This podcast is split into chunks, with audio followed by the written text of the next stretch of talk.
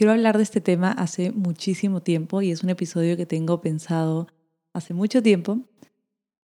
Y de hecho tengo en mi celular una hojita donde voy escribiendo todas las ideas que no quiero que se me pasen, que quiero comentar. Y la lista solamente se hacía más larga y más larga y más larga y yo iba postergando este episodio. Entonces he decidido que mejor eh, lo voy a dividir por partes y es posible que haya una parte 2 e incluso una parte 3 de este mismo tema. Hoy día voy a estar hablando sobre señales o comportamientos de una mala relación con la comida. Si es que este es un tema que te interesa, quédate a escuchar este episodio de Pizca de Salud. Yo soy Daniela Corrales, soy bióloga y nutricionista y te agradezco muchísimo que estés en este espacio. Te pido por favor, si es que esta es la primera vez que escuchas sobre este tema, lo escuches con la mente más abierta posible y lo digo porque este es un tema que si es que es la primera vez que escuchas sobre esto, te puede parecer eh, raro, te puede parecer exagerado, te puede parecer que, que no hay nada de malo con alguna de las conductas que vamos a estar conversando hoy día y es porque muchas de ellas están muy normalizadas en nuestro entorno, en, en el entorno en que hemos crecido. De hecho, yo misma he crecido en un entorno así, donde la cultura de dieta estaba completamente normalizada, donde incluso algunos de los comportamientos o señales de las que voy a estar hablando hoy día eran la norma, eran completamente normal, inclusive eran vistos como que eran saludables o que eran necesarios para alcanzar una alimentación saludable. Entonces es importante eh, ver esto con una mente más abierta y analizarlo eh, desde otro, desde otro ángulo. Yo las primeras veces que escuché sobre estos temas de cultura de dieta, sobre alimentación intuitiva, sentía cierto como fastidio, sentía eh, a veces como una, una molestia, que, todo lo que yo había aprendido, o mucho de lo que yo había aprendido, eh, no estaba bien o no estaba bien del todo y que había que cambiar el enfoque. Y entonces esa frustración puede aparecer las primeras veces que escuchamos sobre esto. Entonces por eso les pido, si es que es la primera vez que van a escuchar sobre este tema, una mente abierta para poder ver las cosas desde otro ángulo. También es importante decirte que si te sientes identificada con alguna de estas señales o comportamientos de los que voy a estar hablando hoy día, no significa que tienes un trastorno de la conducta alimentaria o un TCA, es decir, el tener alguno de estos comportamientos o conductas no es, significado de un, de un diagnóstico, y decirte que el llegar a un diagnóstico de un trastorno de la conducta alimentaria o de un TCA es mucho más complejo que identificarte con alguna de estas cosas. Si tú crees que tienes un trastorno de la conducta alimentaria, es importante que vayas donde un profesional, donde un psicólogo, para que pueda eh, ayudarte, para que te pueda ayudar con un diagnóstico y, por supuesto, con un tratamiento. Sin embargo, si es que este episodio te ayuda a darte cuenta de algunos comportamientos que no son saludables, y si tu relación con la comida te genera cualquier tipo de malestar, te genera eh, culpa, te genera vergüenza, te genera remordimiento, entonces te digo que necesitas y mereces recibir ayuda y que no necesitas de un diagnóstico o de una etiqueta para merecer una mejor relación con tu comida. No necesitas tener un peso específico para buscar una mejor relación con tu comida. De hecho, yo veo malas relaciones con la comida en cualquier tipo de peso, es decir, no es, no es algo que distinga del peso de la persona, lo veo en todo tipo de cuerpo, en todo tipo de edades, lo veo además en todo tipo de gravedades, es decir, no tenemos que llegar a X nivel de gravedad para recién decir, ok, voy a buscar ayuda, voy a ir donde un profesional, voy a ir a que me ayuden a mejorar mi relación con la comida.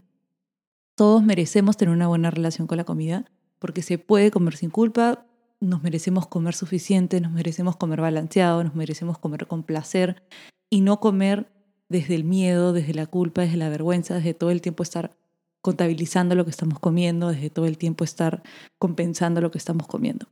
Y que además eh, nos merecemos que nuestra alimentación se sienta como una aliada y no como nuestra peor pesadilla. Entonces vamos a comenzar con el episodio de hoy.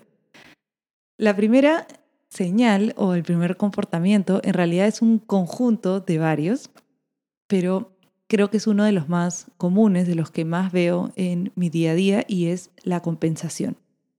La compensación se puede ver de muchas formas. Por ejemplo, la podemos ver en pensamientos que tenemos, que comenzamos a hacer negociaciones en nuestra mente para darnos permiso para comer. Por ejemplo, estoy en una reunión y me ofrecen una torta y entonces comienzo a negociar conmigo misma en secreto, en privado con mi mente, ok, me voy a comer la torta, pero entonces mañana ya no como el desayuno. O me voy a comer la torta, pero ya en la noche no como nada. O voy a comer la torta, pero ya mañana empiezo la dieta. Entonces, esto es una señal de que está habiendo una necesidad de compensar, de ganarnos esa comida, de voy a, voy a pagar por esta comida. Otra frase que también es súper común es esa frase de mañana empiezo la dieta o este pensamiento de como me estoy portando mal o me he portado mal, el lunes comienzo la dieta o el próximo mes o el próximo año.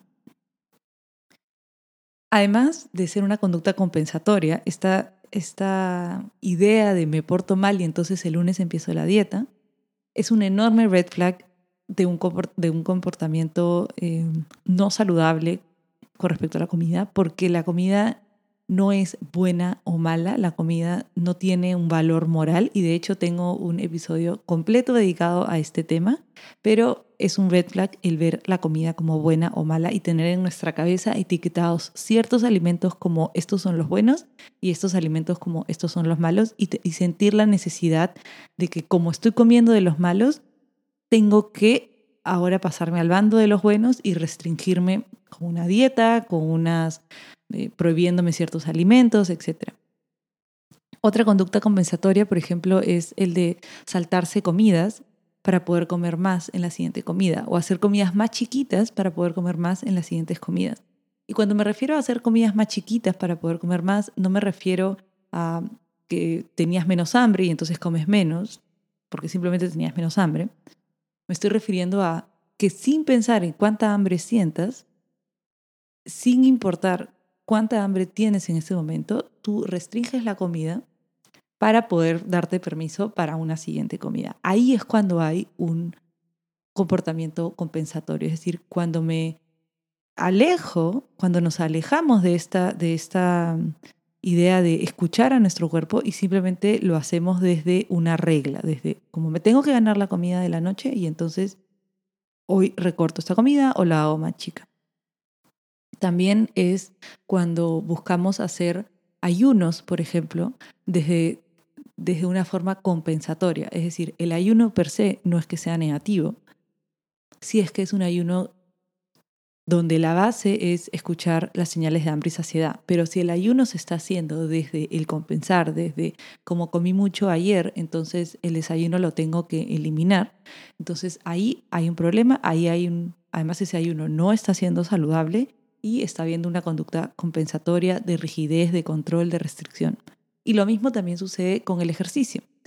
El ejercicio eh, no es algo negativo, de hecho es, es una actividad eh, muy beneficiosa para la salud, recomendado para cualquier persona. Sin embargo, cuando el ejercicio se usa como herramienta para quemar calorías, para ganarte una comida o para permitirte un trago o una, no sé, comida más grande o lo que sea en, un momento a futuro o, para o también para compensar algo que se comió en el pasado, entonces ahí hay un problema. Y esto además está súper normalizado. Eh, me imagino que en algunos escenarios también puedes haber escuchado algunas frases como estas, pero frases como eh, estar en un gimnasio y que te digan, eh, es lunes, tienes que quemar todo lo que comiste el fin de semana o estar en una clase de entrenamiento y que el coach o la coach diga algo como, hay que, hay que ganarnos el fin de semana, o ya se acerca el verano, tenemos que eh, quemar el doble, o frases así como compensatorias de ejercicio, eso solamente refleja de que hay una mala relación con la comida, de que estamos buscando el ejercicio como una herramienta compensatoria. Entonces, básicamente, cualquier herramienta compensatoria que busque eh, dar una, una, sensación como de permiso para poder comer la siguiente comida o compensar una comida que ya se hizo en el pasado, es un red flag, es una señal de que hay una mala relación con la comida. Cualquier acto compensatorio puede ser no solamente ejercicio, ayunos y saltarse comidas, también puede ser el tomar infusiones de, no sé, de piña o de alcachofas o de cualquier tipo de infusión, pero no quiere decir que la infusión esté mal. Es la intención con la que se toma esa infusión. Otro, otra acción compensatoria podría ser la de eh, inducirse el vómito, por ejemplo. El acto de vomitar no está mal per se. Yo puedo sentirme mal, puedo estar enferma y voy y vomito porque me siento mal.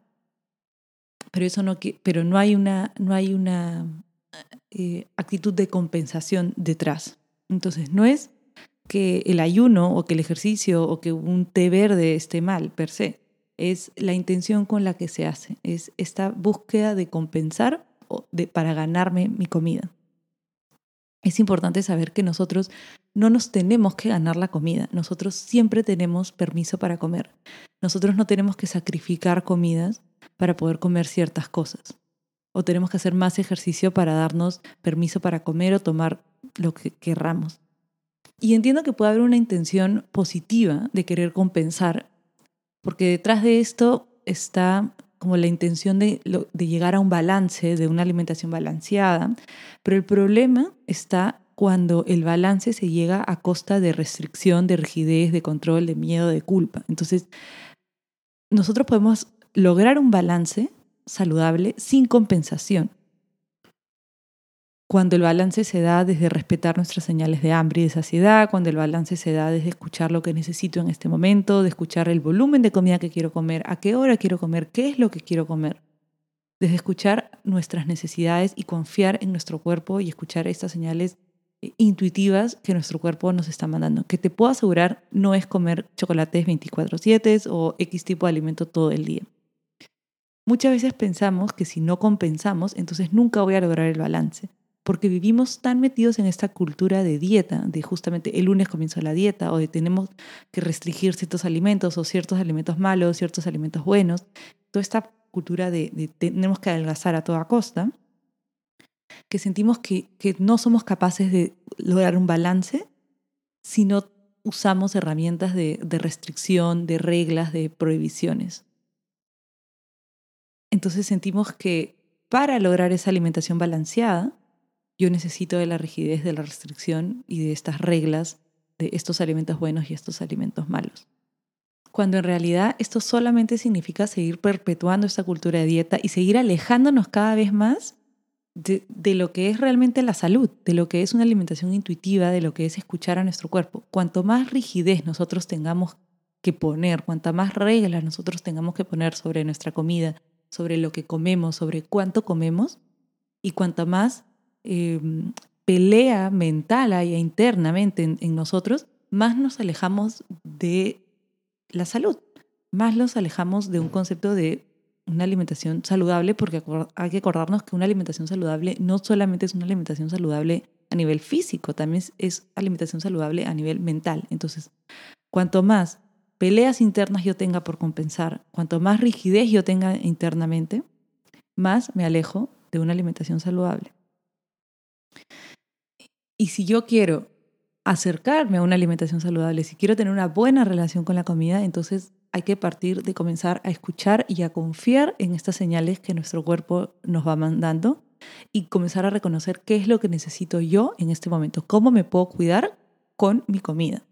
¿Qué comidas necesito yo para sentirme bien? Y como dije hace un rato, la respuesta no va a ser chocolate 24/7 o hamburguesas o papas fritas. Muchas veces tenemos esta idea justamente porque vivimos en la restricción, porque estos alimentos que nos saltan a la mente son justamente esos que restrinjo, que prohíbo, que me dan vergüenza comer y entonces son los primeros que yo siento que comería todo el día si me diera el permiso. Pero en realidad, cuando tenemos, cuando nos damos realmente, porque siempre tenemos el permiso para comer, pero cuando nos damos el permiso para comer, entonces ahí nos damos cuenta que realmente no comemos un solo tipo de alimento 24 horas al día. Y justamente esto de no saber escuchar nuestras señales de hambre y de saciedad es un segundo gran red flag o un segundo comportamiento o conducta o señal de que no hay una buena relación con la comida. Y acá me refiero a también un, un conjunto de de señales o de comportamientos. Por ejemplo, el comer hasta sentirnos muy llenos o hasta el nivel que es incómodo, o el comer todo el plato de comida, siempre. Y no tiene nada de malo que te comas todo el plato de comida, pero el problema está cuando esa es tu única señal para dejar de comer. Y de repente no te das cuenta que hay días que con el 80% del plato que te sirvieron estarías satisfecha y que otros días estarías satisfecha con 120% del plato, es decir, comiendo un poquito más, repitiendo más. Pero el problema es que a veces vivimos sin escuchar nuestras señales de hambre y saciedad, que no nos damos cuenta que a veces todo el plato era mucho o que todo el plato fue muy poco y que yo quiero un poco más de comida, pero comienza la culpa de cómo voy a repetir o por el contrario, la culpa de cómo voy a dejar comida. No puedo dejar comida en el plato. Y entonces esa es una señal de que no estamos reconociendo nuestras señales de hambre y de saciedad, que no confiamos en nuestro cuerpo, que no escuchamos a nuestro cuerpo y que no, no sabemos escuchar a nuestro cuerpo.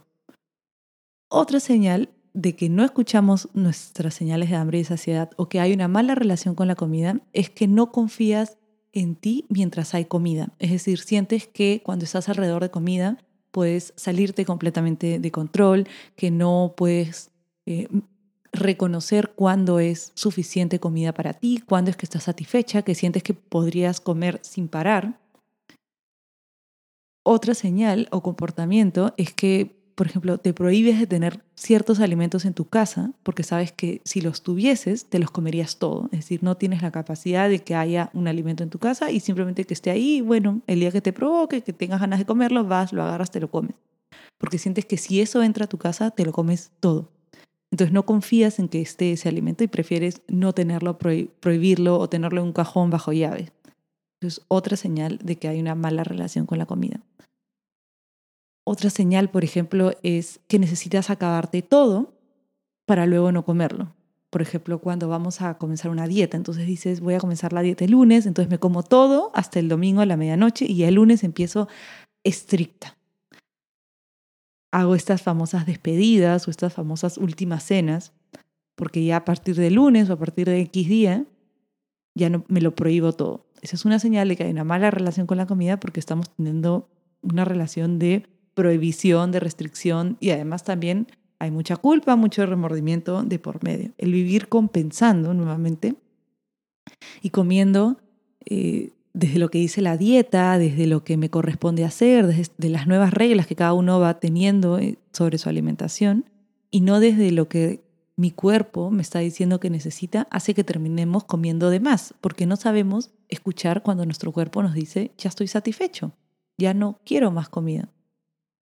Y entonces nos sentimos fuera de control frente a la comida, porque no sabemos cuándo parar. Y entonces esto hace que la comida nos dé desconfianza o que no confiemos en nuestro cuerpo, que no confiemos en nosotros mismos frente a la comida, porque sentimos que no tenemos un freno, que no tenemos en quién confiar para cuándo parar de comer. Esto hace, por ejemplo, que sea también más difícil, entre otros factores, más difícil comer o dejar de comer cuando no es una comida servida en un plato, sino es una comida de, de piqueos o de bocaditos, porque no sabemos reconocer nuestras señales de hambre y de saciedad. Entonces sentimos que no podemos parar de comer. Que ¿Cuál es mi señal para parar de comer? Y el problema es que desconfiamos de nuestro cuerpo, porque el problema es que nuestro cuerpo está mandando las señales o de alguna forma nos está comunicando que ya no quiere comer o que quiere comer. Pero ¿qué pasa? El cuerpo manda la señal de que tenemos hambre y comenzamos a dudar. Entonces comenzamos a pensar, no, es que mejor todavía no como, es que todavía no es la hora de comer y este, estoy en mi ventana de ayuno, entonces no me corresponde comer. Qué raro, ¿por qué estará mi cuerpo mandando una señal de hambre? O mejor, eh, a pesar que tengo hambre, comerme, eh, no sé, por ejemplo, un sándwich con palta, eh, mejor me como solo una pecana. O mejor espero. Y entonces tu cuerpo dice, pero si te estoy mandando la señal de que vayas a comer, ¿por qué estás dando tantas vueltas?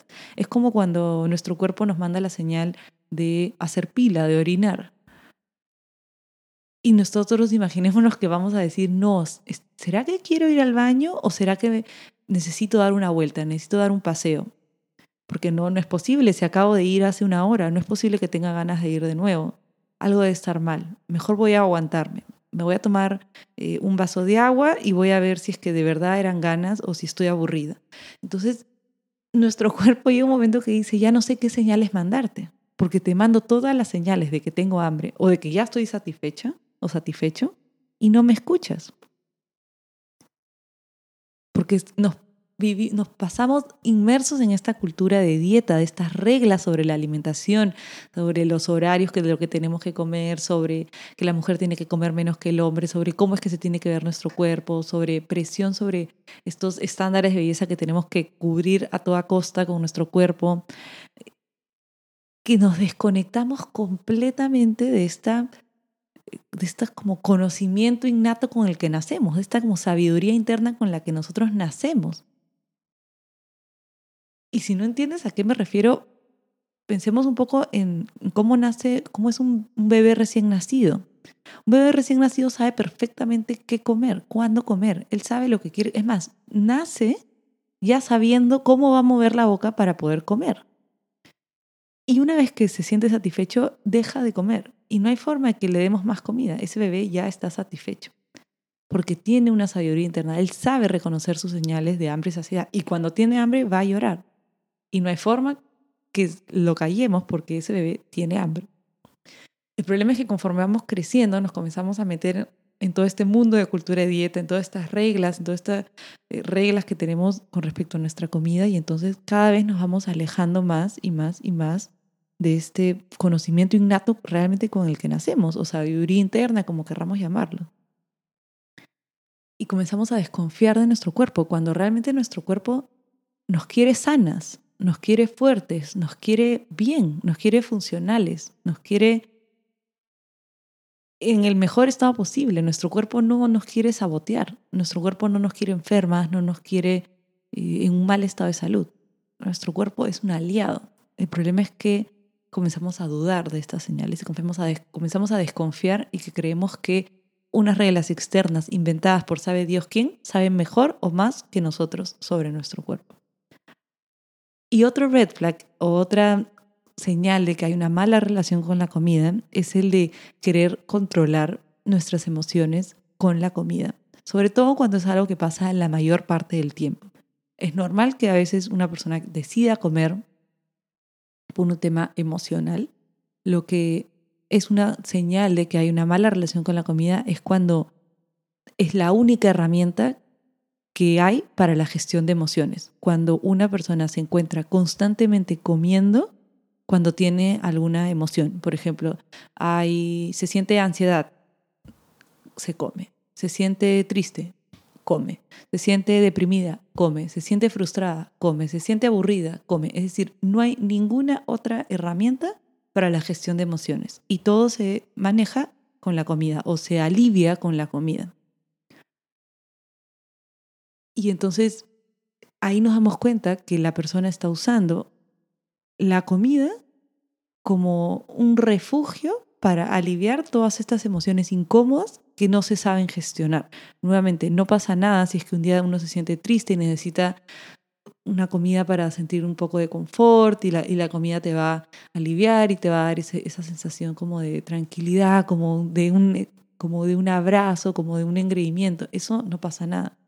El problema es que a veces es la única estrategia que tenemos o es lo único que eh, hemos aprendido con el tiempo, porque en su momento no teníamos ningún otro recurso, entonces fuimos creciendo, aprendiendo a que lo único que tenemos para aliviar nuestras emociones incómodas es la comida. Y entonces comenzamos a, nos comienza a pasar esto que no puedo dejar de comer así me sienta llena, o no puedo dejar de comer, no puedo, perdón, dejar de pensar en comida todo el tiempo, o tengo una sensación de amor-odio frente a la comida. Y entonces es importante que se vaya a, a, un psicólogo, si es que este es el caso, porque el psicólogo es quien da las herramientas para manejo emocional, pero también es importante trabajarlo con un frente nutricional, es decir, verlo desde el comportamiento de la comida. Acá también es importante que hay otra señal de una mala relación con la comida que deriva justamente de este comer emocional y es el de tener atracones de comida. Un atracón de comida es más que solamente comer mucho, Un atracón es un episodio donde se come generalmente una comida mucho mayor de lo normal, o sea, una, una cantidad muchísimo mayor de lo normal, todo al mismo tiempo, donde la persona se siente completamente fuera de control, es decir, siente que no tiene eh, control de lo que come, de la velocidad en la que come, se siente que casi eh, no hay un proceso de masticación y además aparece luego un sentimiento de culpa, de vergüenza o de remordimiento después del atracón. Es importante entender que los atracones son multifactoriales, o sea, hay muchos factores que pueden hacer que aparezca un atracón, pero eh, los podemos como clasificar en los que tienen un estímulo positivo, por ejemplo, el oler eh, una, o sea, pasar por ejemplo por una tienda de, de cinnamon rolls y, y, oler eso y que eso nos dé un estímulo positivo, que ese olor haga que yo tenga un estímulo positivo por querer comerlo. O los que tienen un estímulo negativo, por ejemplo, una situación de estrés, una, una ruptura, por ejemplo, amorosa, una pelea con una amiga o con un familiar, o un estrés económico, el sentir que no alcanza la plata para llegar a fin de mes, ese sería un estímulo negativo. Cualquiera de estos estímulos pueden dar lugar a un atracón. En el caso del estímulo positivo, hay una sensación de felicidad, de imaginarnos, de idealizar cómo es que yo me voy a sentir consumiendo este alimento, que generalmente tiende a ser un alimento hiperpalatable, ultraprocesado, hipercalórico. Y eh, lo que pasa es que la dopamina en el cerebro se eleva generando este placer, aumentando más el deseo por ese alimento. Y es por eso que también muchos de los episodios atracones se planifican, es decir, no es que pasan eh, de manera espontánea, sino hay una planificación para ese atracón. Y en el caso de un estímulo negativo, el atracón se está usando como una vía de escape a esa situación de estrés que la persona no tiene ninguna otra herramienta para gestionar ese estrés.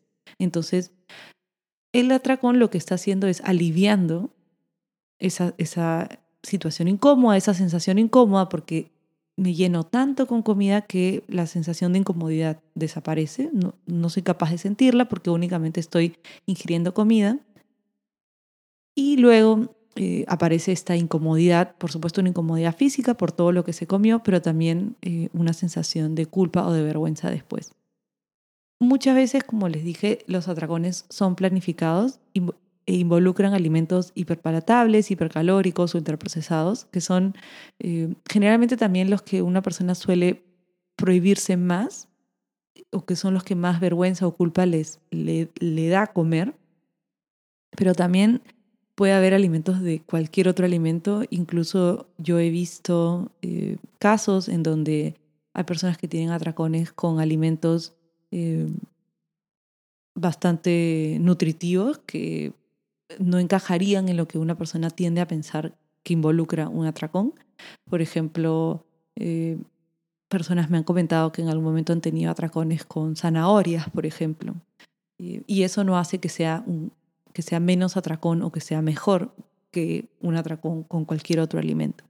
Entonces, eh, es importante entender que eh, el atracón no es, no es un problema de lo que se está comiendo, sino de la conducta, de, de cómo es que yo puedo aprender a manejar mis emociones de otra manera que no sea a través de un atracón de comida y cómo es que yo puedo mejorar mi relación con la comida. A veces no llegamos al punto de tener un atracón, o sea, a veces vemos que no, que no se llega a un punto de atracón, pero aparecen otras conductas como mm, a media tinta, que también son señales de una mala relación con la comida, que tienden a estar más camufladas que el acto de un atracón, como por ejemplo el comer diferente en público que cuando, está, cuando estamos solos. El comer escondidas, el envolver eh, o esconder envolturas de alimentos en otro empaque o en papel toalla o en papel higiénico para que otras personas no vean lo que yo consumí en la basura. O el acumular toda la basura de los empaques de lo que yo he comido y los recibos y todo lo que sea una evidencia de lo que yo he comido y botarlo en un basurero fuera de mi casa para que nadie vea lo que yo estoy comiendo porque me da vergüenza. Entonces ese esconder esa vergüenza es una señal de que hay algo por trabajar ahí. También eh, una señal de una mala relación con la comida es, por ejemplo, cuando una persona siente vergüenza de cómo come o de lo que come o cuánto come. Es decir, el tamaño de la comida que le gusta comer, es decir, se compara con otra persona, por ejemplo, y si la otra persona deja de comer, se siente avergonzada y dice, pucha, mejor yo dejo de comer, mejor debería estar comiendo menos, debería de ya parar yo también de comer, a pesar de que sigo con hambre. Es vergüenza de lo que como. Por ejemplo, si todo mi entorno se pidió una ensalada, el sentir que yo tengo que pedirme una ensalada porque qué vergüenza cómo me voy a pedir, no sé, el plato de fideos cuando realmente lo que se me antojaba en ese momento era el plato de fideos. Entonces, es sentir esa vergüenza de lo que quiero comer, de cuánto quiero comer y de también cómo quiero yo comer. Es decir, si quiero comer rápido, si quiero comer lento, cómo es que me gusta a mí comer, cómo disfruto yo de comer. Entonces, eh, cualquier sentimiento de vergüenza frente a la comida es una señal de una mala relación con la comida. También es eh, una, señal, por ejemplo, de que estemos pensando constantemente de, de toda esa comida que tenemos etiquetada como mala, que tenemos guardada en la casa, y que solamente estemos pensando prácticamente todo el día en llegar a la casa para comerla. Por ejemplo, yo sé que quedó una torta de cumpleaños y está en mi casa, y entonces estoy todo el día con una ansiedad horrible porque quiero llegar a comerme esa torta. Y ojo, esto es diferente a saber que en tu casa están cocinando tu plato favorito y dices, ay, qué rico, quiero llegar a mi casa a comer y no veo la hora porque qué delicia, me encanta, estoy emocionada o emocionado por ir a mi casa a comer esto que están preparando. O sé que preparé con anticipación X plato que me encanta y voy a llegar a mi casa y tengo toda la ilusión de ir a comerlo. Eso está perfecto, no hay nada de malo, ni de raro, ni, ni señal de una conducta eh, negativa con respecto a la comida ahí. La señal de que hay una mala relación con la comida es cuando el pensamiento se vuelve eh, casi que bordea la obsesión, de que es un pensamiento de que se vuelve casi incómodo, que tenemos que, eh, como que hay esa sensación que tengo que llegar a mi casa a comérmelo todo y que no puedo pensar en otra cosa que no sea esa comida. Y si es que alguien se lo comió, me voy a molestar muchísimo. Eso es una señal de que hay algo por trabajar ahí. Y otra señal es que tengamos eh, como categorizadas algunas comidas como guilty pleasure, como este placer culpable, ¿no?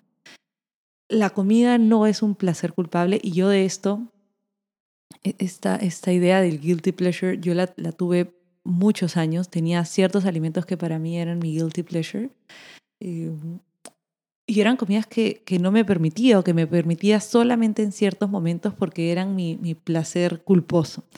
Entonces, eh, nuevamente era categorizar ciertos alimentos como malos, pero además reconocer que a mí me gustaban, pero prohibírmelos igual.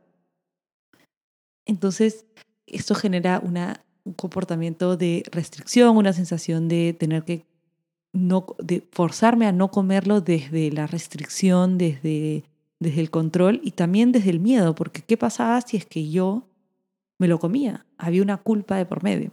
Y lo más curioso en mi caso es que eh, cuando yo logré identificar esto y me fui dando cuenta que no necesitaba etiquetar ciertos alimentos como placer culposo, que simplemente era placer, no tenía por qué ser culposo, las ganas de comer estos alimentos disminuyeron.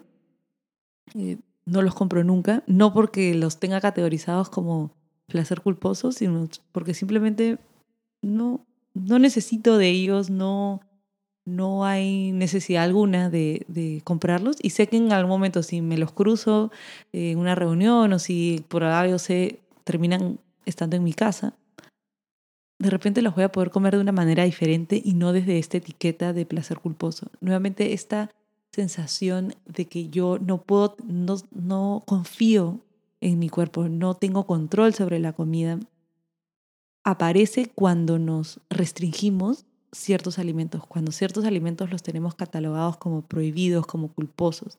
Entonces, em, todas estas señales de, comer escondidas, de sentir vergüenza, de pensar que hay comida mala, que, que hay comidas que nos deberían dar culpa si comemos, son una señal de que hay ahí una mala relación con la comida. Lo bueno es que nosotros podemos trabajar en mejorar nuestra relación con la comida, que nuestra relación con la comida puede mejorar y que no necesitamos, como les dije al inicio, de un diagnóstico o de una etiqueta o de llegar a cierto peso o de llegar a cierta gravedad para merecernos una buena relación con la comida. Si hoy tú sientes que tienes rigidez, si es que tienes control, si es que tienes miedo con respecto a tu alimentación, con las consecuencias que puedan haber si es que tú tienes una alimentación donde respetas tus señales de hambre y saciedad, si es que sientes que no confías en tu cuerpo, en tus señales de hambre y saciedad, te digo que mereces y necesitas mejorar tu relación con la comida, que se puede mejorar con paciencia y con flexibilidad nuestra relación con la comida y realmente la situación se vuelve muchísimo más placentera, el acto de comer se vuelve muchísimo más placentero, más agradable, más ligero. Y comenzamos a sentirnos también mucho mejor con nosotras mismas.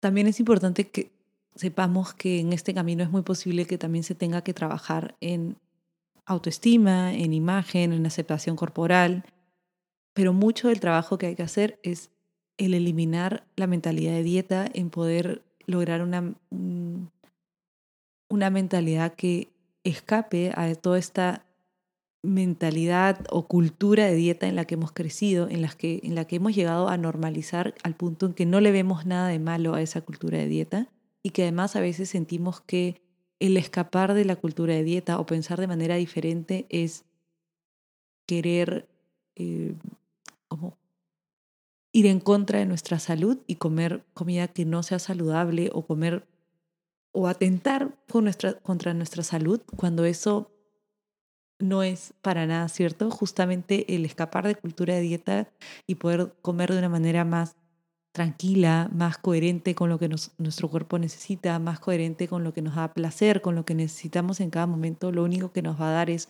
una mejor salud, nos va a permitir lograr una mejor nutrición, nos va a permitir cubrir nuestros requerimientos nutricionales de una mejor manera y nos va a permitir también cuidar, por supuesto, nuestra salud mental. Finalmente, todo esto se va a traducir en una mejor salud, mejores hábitos, una vida más feliz. Entonces, si es que te has sentido identificada con alguna de estas señales, te digo y te recomiendo que busques eh, ayuda, que busques eh, formas de sanar tu relación con la comida, que no va a pasar de un día para otro, pero que sí se puede y que realmente las recompensas son maravillosas y hacen que el camino valga la pena. Voy a dejar el episodio aquí hay muchas más señales o muchos más red flags que voy a compartir, pero los voy a hacer en una parte 2 e incluso una parte 3. Vamos a ir viendo. Si has escuchado hasta acá, te agradezco muchísimo. Espero que este episodio te haya gustado y nos vemos como siempre la próxima semana. Un abrazo enorme.